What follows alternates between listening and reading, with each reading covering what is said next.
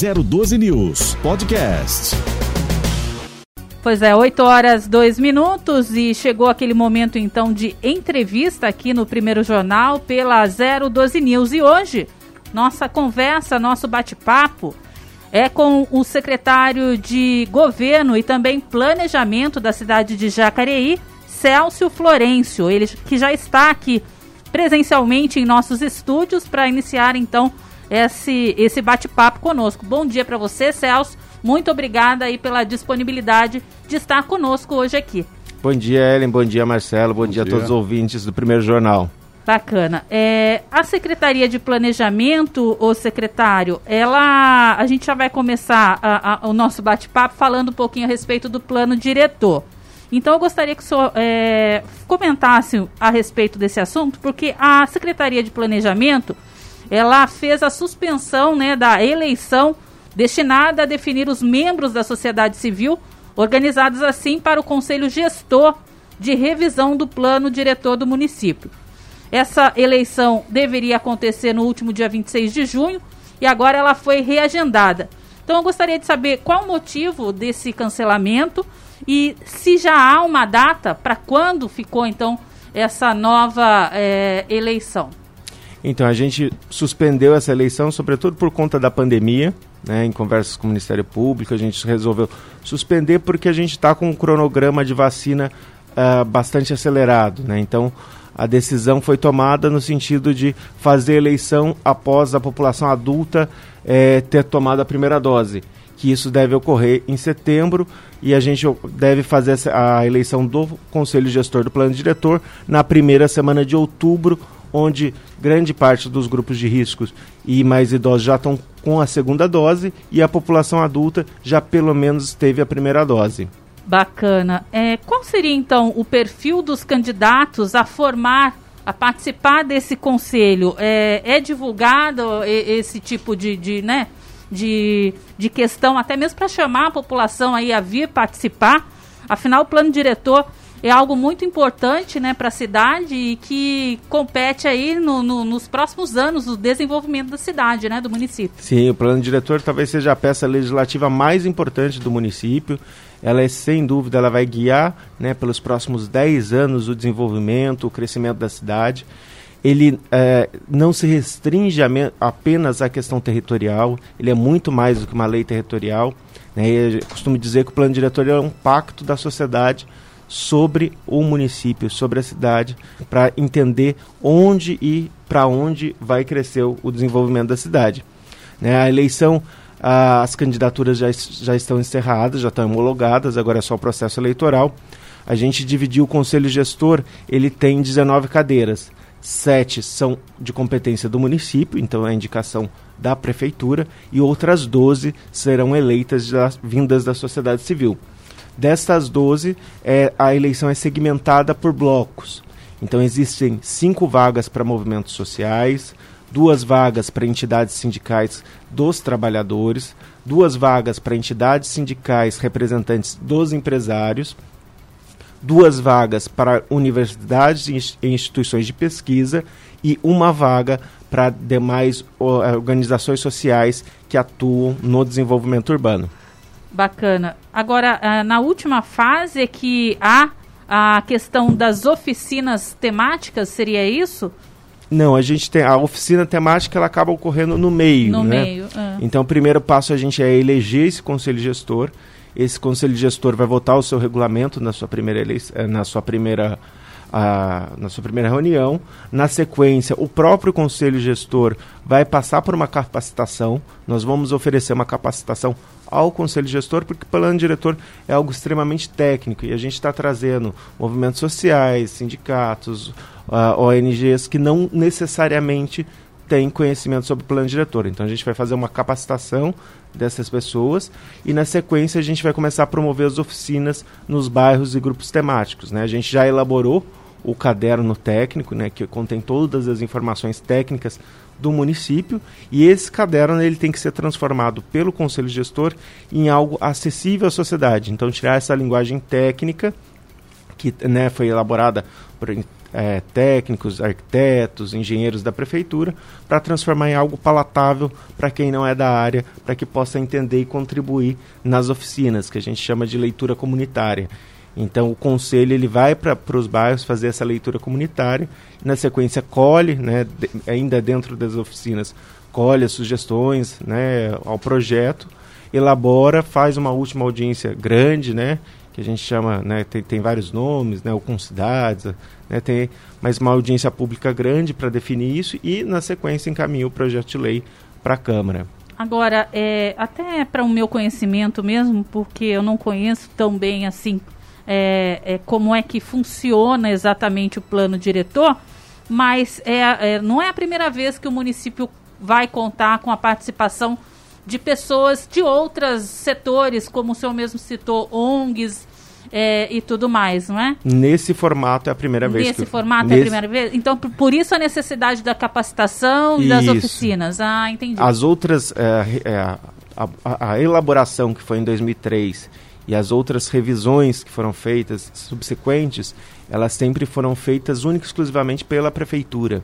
Né, com algumas oficinas né, de, de participação popular, mas trazer o rito para ser é, elaborado e guiado por um grupo eleito é a primeira vez. E por que essa alteração? Qual foi a necessidade vista pela pasta é, de se ter aí um novo formato e novas é, né, representantes participando do plano diretor?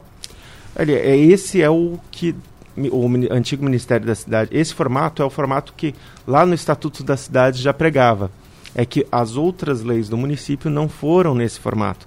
Mas esse sempre foi o formato pregado pelo Ministério das Cidades, pelo Estatuto das Cidades, que é a lei maior que rege os planos diretores. Né? Então a gente só está cumprindo de boa forma a, a lei eh, federal que guia o plano diretor. Certo. É, bem, a gente sabe que o plano diretor ele é um documento bastante complexo, o senhor mesmo já citou aí que ele é que vai ditar os próximos 10 anos aí com relação Sim ao desenvolvimento da cidade. Mas será que é, corre o risco da gente é, ter esse plano diretor somente para o próximo ano? É, o senhor não acredita que é, esse atraso pode acabar sendo é, não tão é, favorável assim para a cidade? Haja vista que a Jacareí já tem dois planos diretores em atraso, né? Acho que é o 2008, e... 2012, se eu não me engano. Isso, o que, que houve? A Jacareí elaborou o seu plano diretor em 2003 e as, a, as revisões que foram de 2008 e 2012 foram declaradas inconstitucionais. Né? Então a gente volta para o plano diretor de 2003. Né? Então a gente tem uma defasagem de quase 20 anos de plano diretor. Então o, por isso o tão importante é essa revisão. Né? Mas é, existe uma, um grau de judicialização de revisões de planos diretores em pandemia, né, porque se prega muito a participação popular e está sendo muito discutido como que tem que ser a, a, participação popular dentro da pandemia. Então, talvez se a gente seguisse né, nessa linha de tentar fazer ainda esse ano e tentar fazer numa, no meio da pandemia, provavelmente a gente teria uma judicialização e teria um atraso no, no trabalho, tanto quanto um atraso né, considerando a questão epidemiológica. Então, optamos por é, fazer a eleição e iniciar a revisão após a primeira dose na população adulta. Certo. Será que nesse caso nem mesmo a, aquela ferramenta utilizada, principalmente a, de um ano para cá, em todas as, as questões, como o, o, a ferramenta remota, será que nesse caso não não seria possível, mesmo assim, para uma votação, é, ser utilizado esse recurso? Não, possível é, é plenamente fa é, factível de utilizar essas ferramentas. Mas o fato de a gente viver uma sociedade desigual, onde muitas pessoas podem não ter acesso a essa ferramenta, isso pode é, questionar a, a universalidade do pleito do município.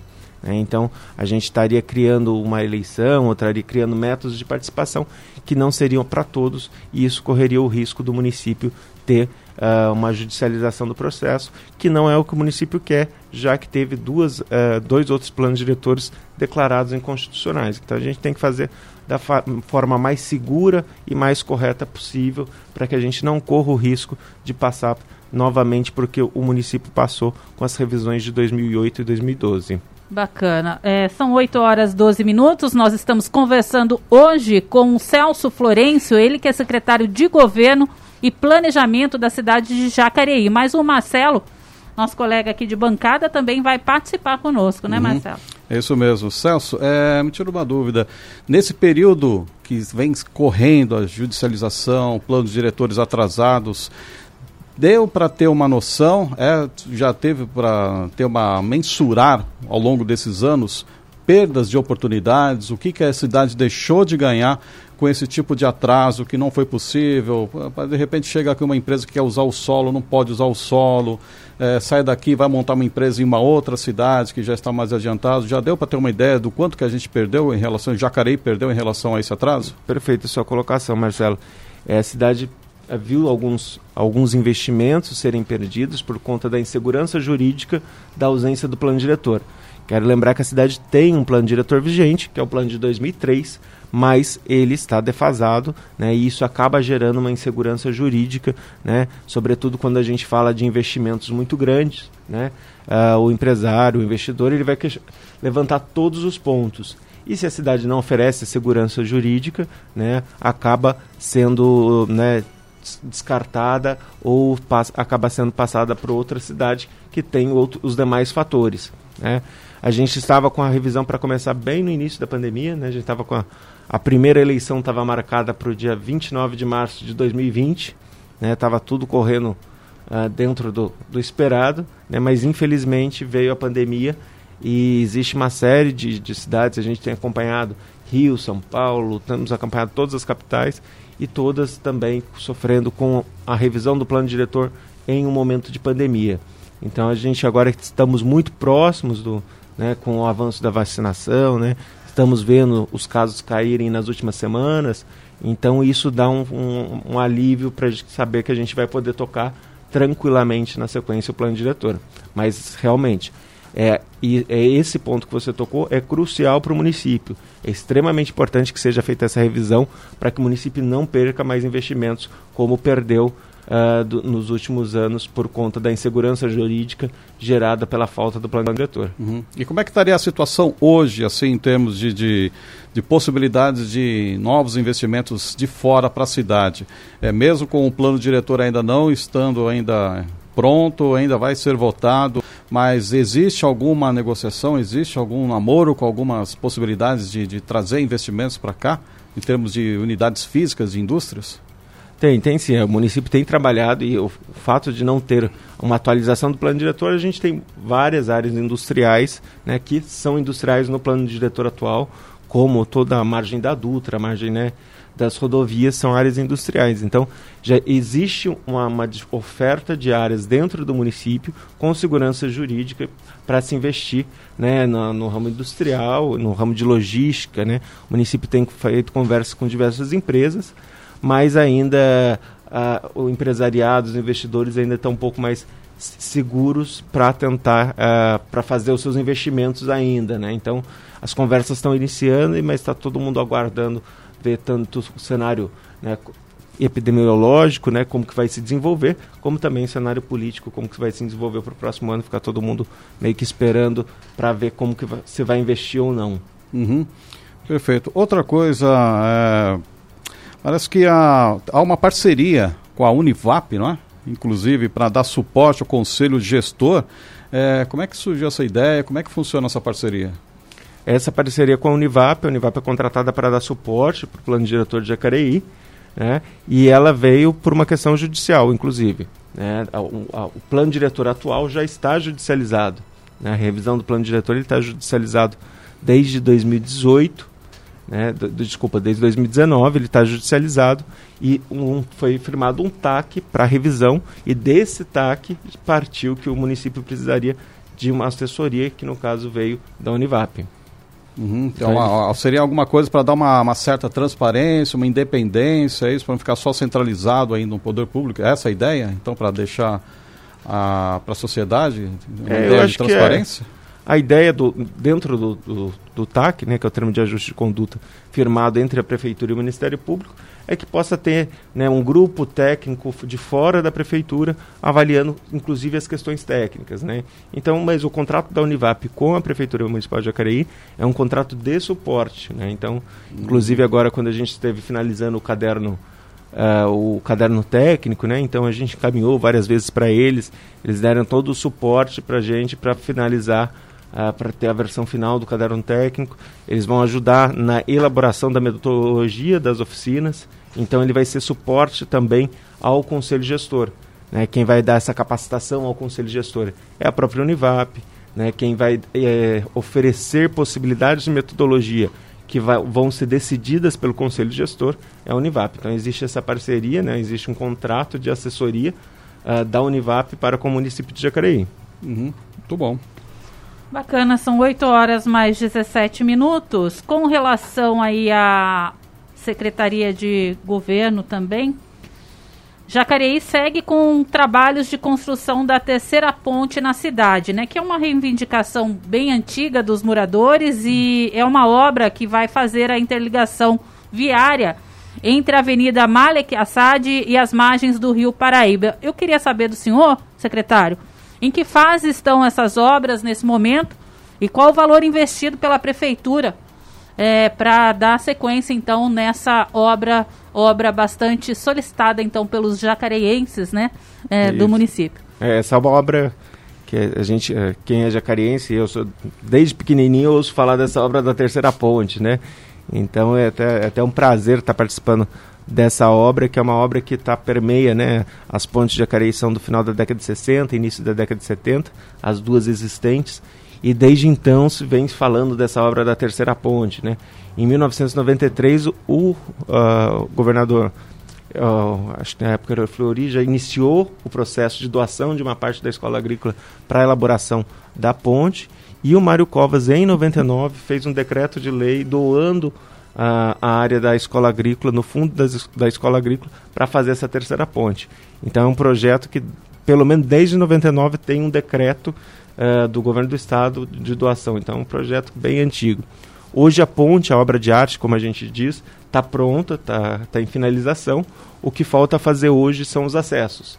né? A gente acaba falando a terceira ponte, a terceira ponte, mas a terceira ponte é um- uma, uma, uma avenida né, com quase um quilômetro de extensão, né, e ah, a não é só a obra de arte, né, ela não vai ligar duas avenidas que já existem, né, a- tanto a, a mala aqui para ligar a mala que é a Castelo Branco, que são dois corredores importantes, que são duas saídas da Dutra em direção ao centro da cidade, né, tem aí, nesse trecho um quilômetro de distância, então vai ser feita uma nova avenida, né, com a ligação dessa ponte. Então a obra de arte ela está em finalização, esse mês deve se encerrar e vai ficar faltando apenas a fazer a ligação da ponte com a Castelo Branco, que é um trechinho pequeno, mas da ponte com a Malaquiaça, de que aí sim a gente tem ah, quase 800 metros de via a ser executada.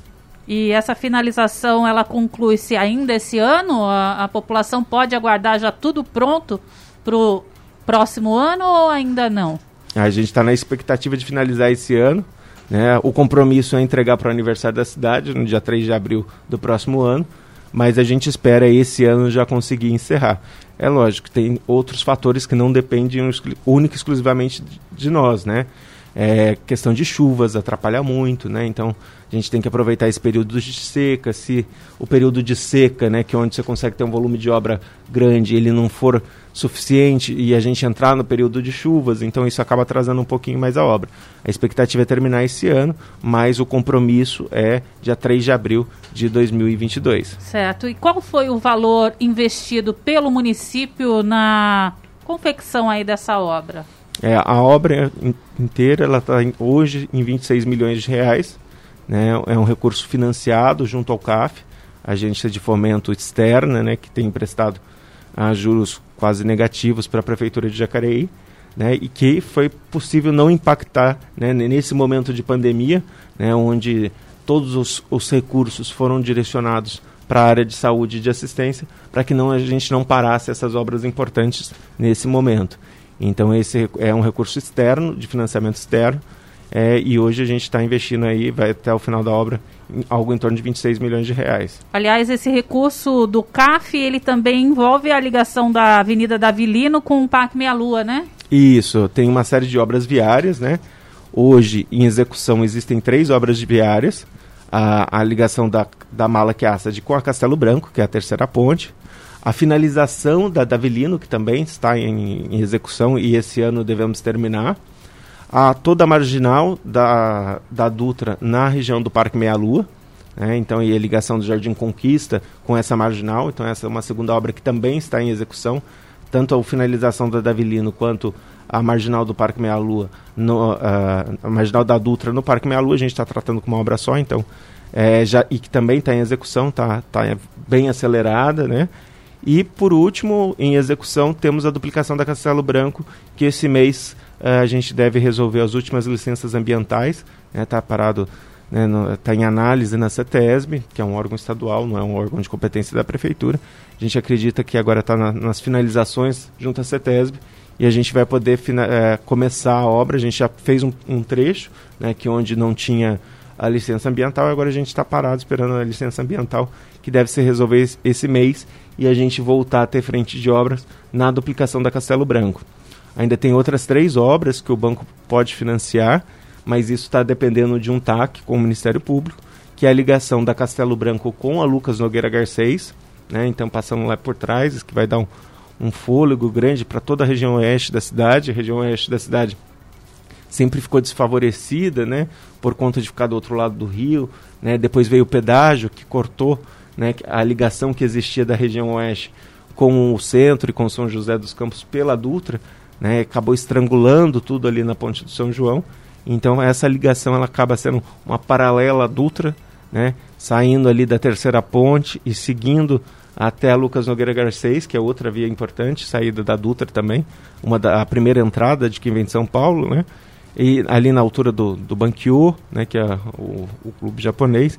Então a gente tem ali uma ligação importante. E as outras duas ligações é a ligação do Maria Amélia, ali da Nilo Máximo, saindo dali no Máximo até o Campo Grande, e a ligação uh, da Sebrace, ali no, no fundo do Califórnia, Avenida do Cristal, à Estrada Velha de São José, a, a Geraldo Scavone, ali na altura do Viva. Então essas três obras elas estão uh, na dependência da finalização do TAC com o Ministério Público, uh, so, que também envolve o plano diretor. Certo, e aí uh, tão logo sejam eh, avalia, a avaliação sejam concluídas, aí iniciam-se as obras de fato.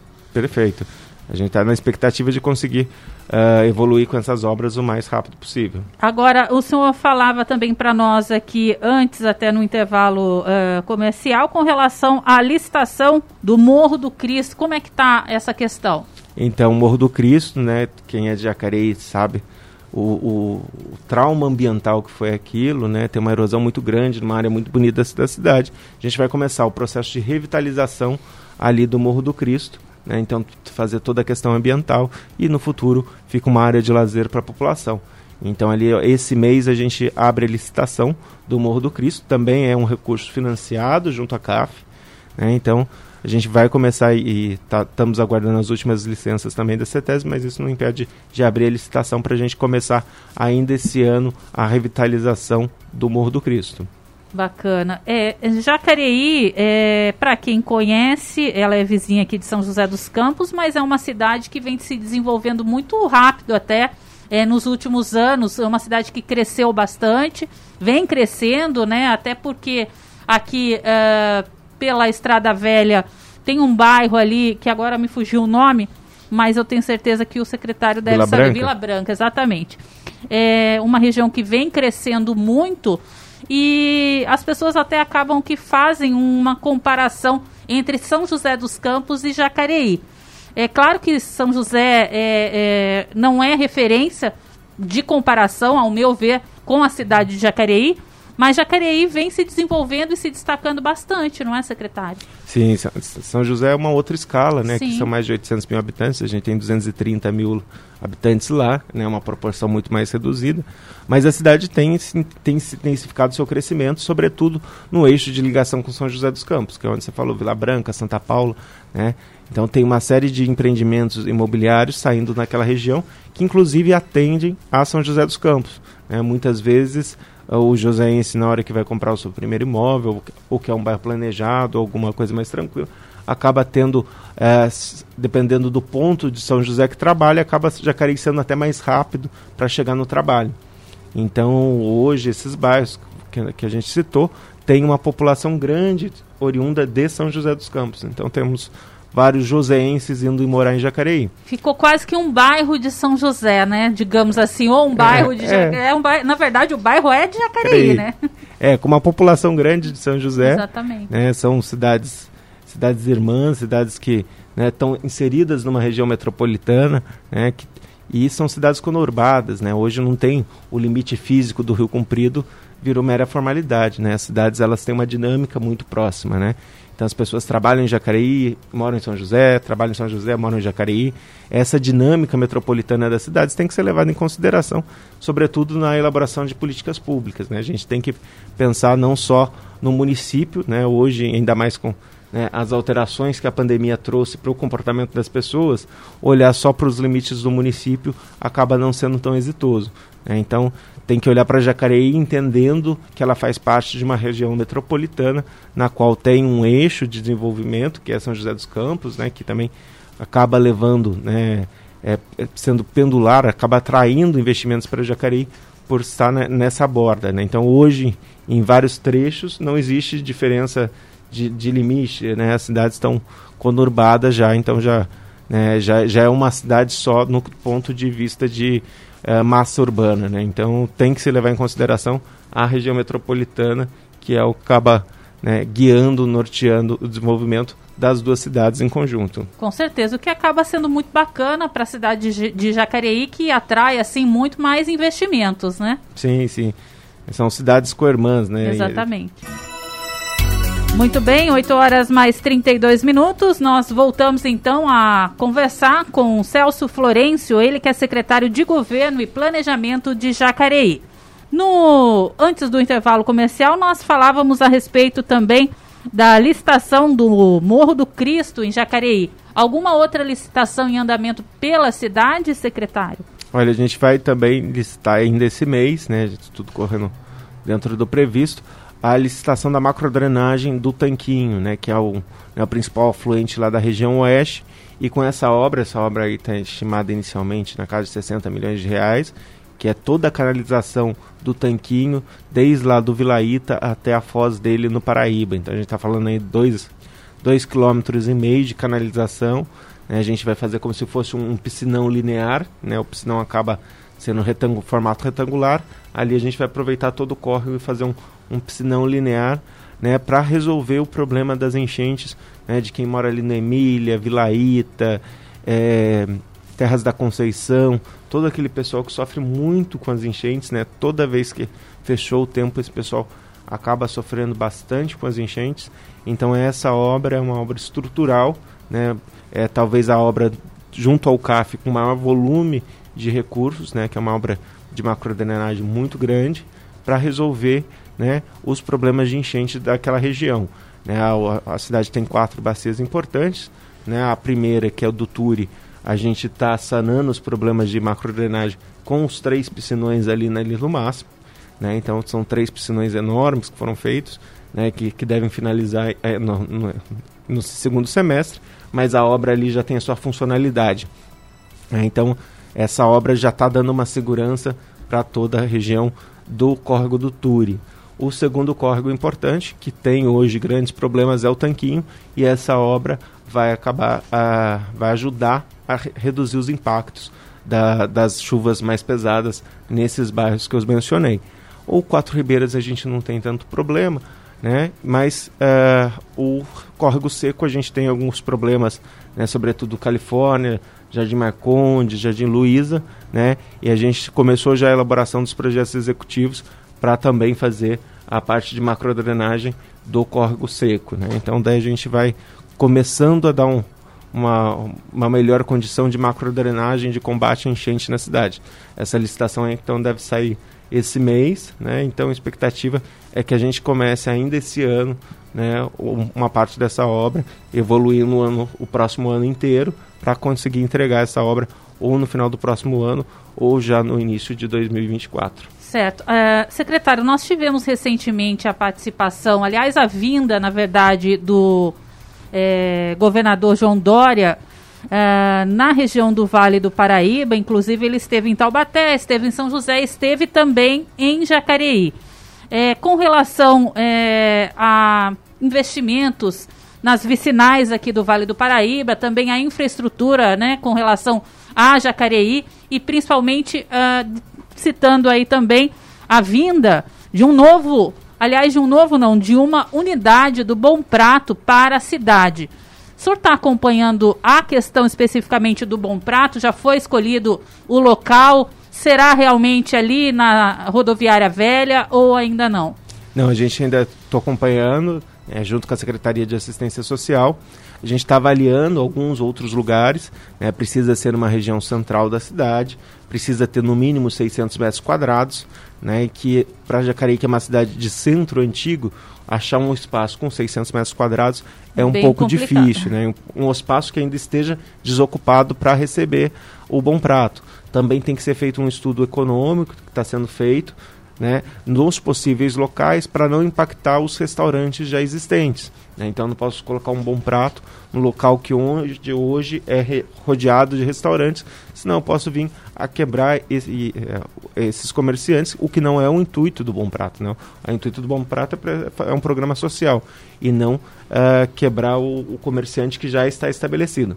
Então a gente deve finalizar a, a escolha do local nesse mês. A gente está em conversas, temos algumas opções, estamos analisando e que, também esperando a vinda do, do, do, governo do estado, que eles também, a, último, a última validação é deles, né? Então eles vêm e para dar o start, para dar o começo no Bom Prato. É, e também temos algumas outras obras em parceria com o estado, né? O, estado, o governador, o vice-governador é, Rodrigo Garcia anunciou e vai começar a obra de canalização uh, de macrodrenagem ali da região da Cherry, né? Ficou um problema grande, é um investimento de mais de 10 milhões de reais que o Estado vai fazer em macrodrenagem ali na região da Cherry. Né? Temos também a ligação uh, da Sebrace com a Nilo Máximo, né? que é uma demanda antiga, a gente é, recuperou esse convênio e estamos em vias de ser dada a ordem de serviço novamente, né? E também das, da, das recuperações vicinais que você né, bem lembrou, a, a, a, Lucas Nogueira Garcês está inserida nesse programa. Então teremos algumas boas parcerias com o governo do estado este ano ainda. Bacana. É, só para complementar essa questão do, do, bom prato, dentre as opções que vocês estão analisando, caso não encontre um local já mais ou menos com as dimensões, há a possibilidade, há o estudo também de repente construir tudo do zero, construir, levantar do zero? Sim, às vezes é até mais rápido e mais eficiente você construir do que reformar.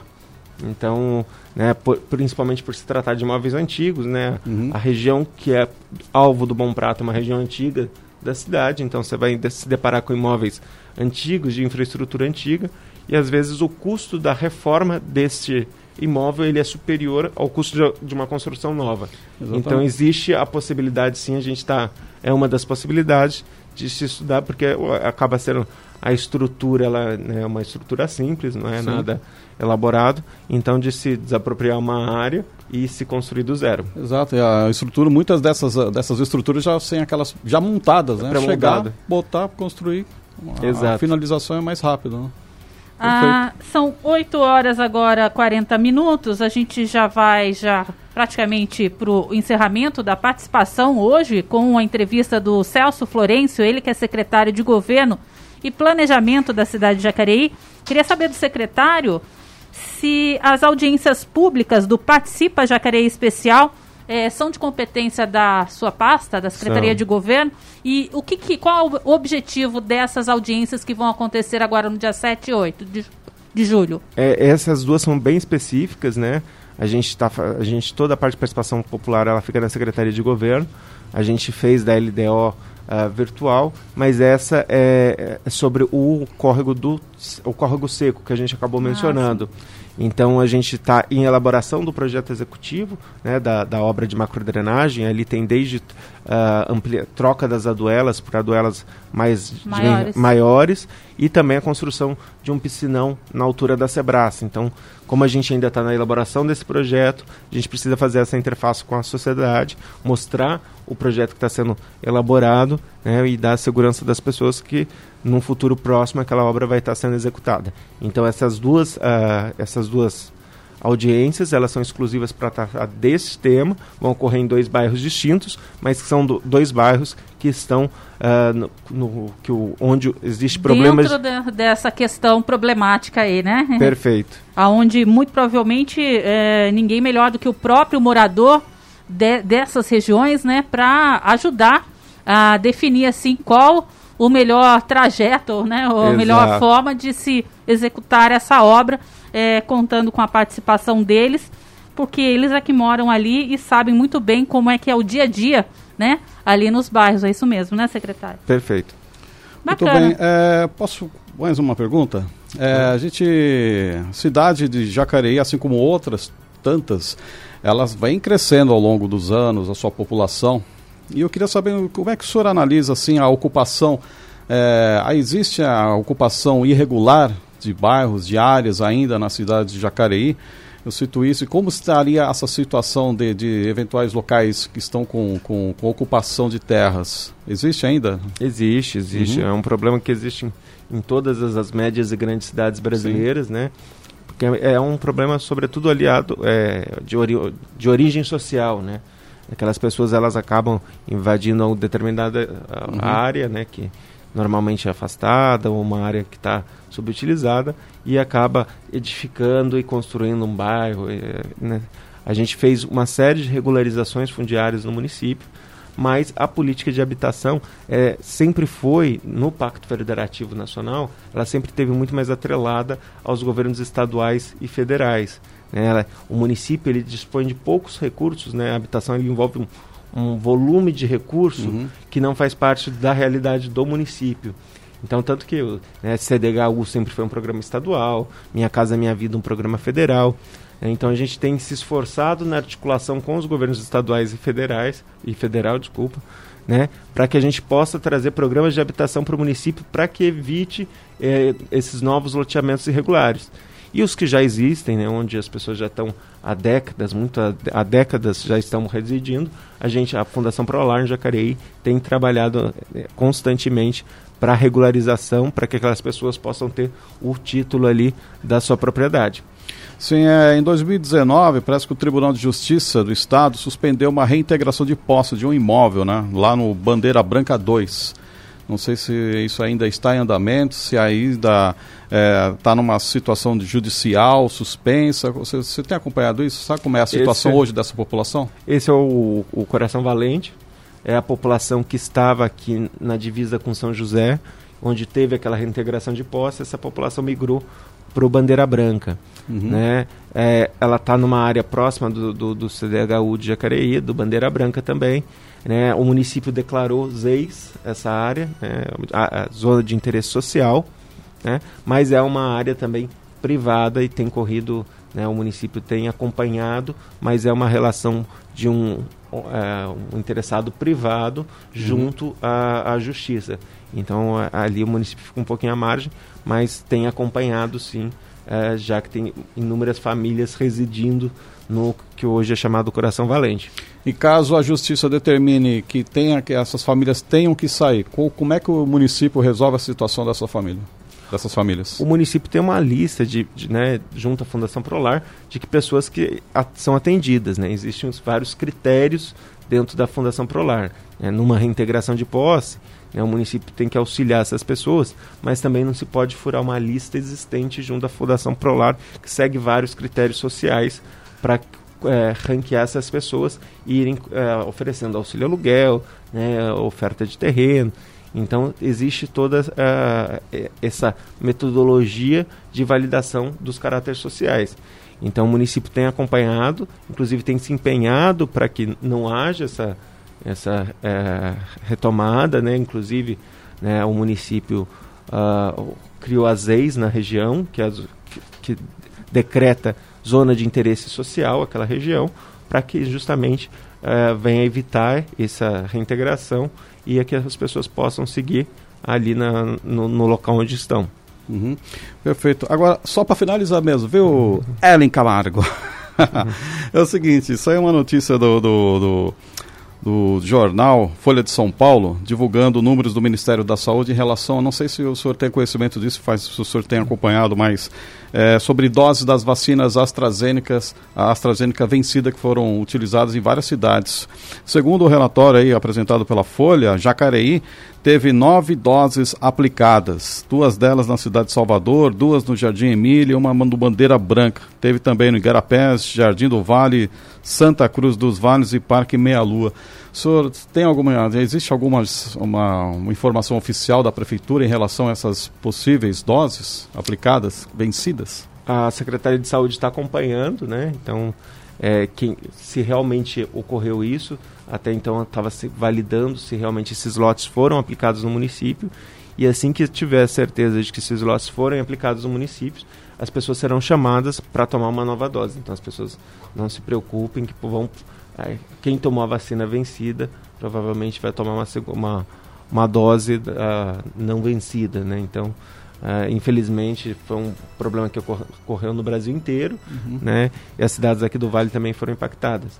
Mas ainda tá, a Secretaria está apurando se foi aplicado e quem, quem recebeu essa, essas doses uh, que estariam vencidas. 012 News Podcast.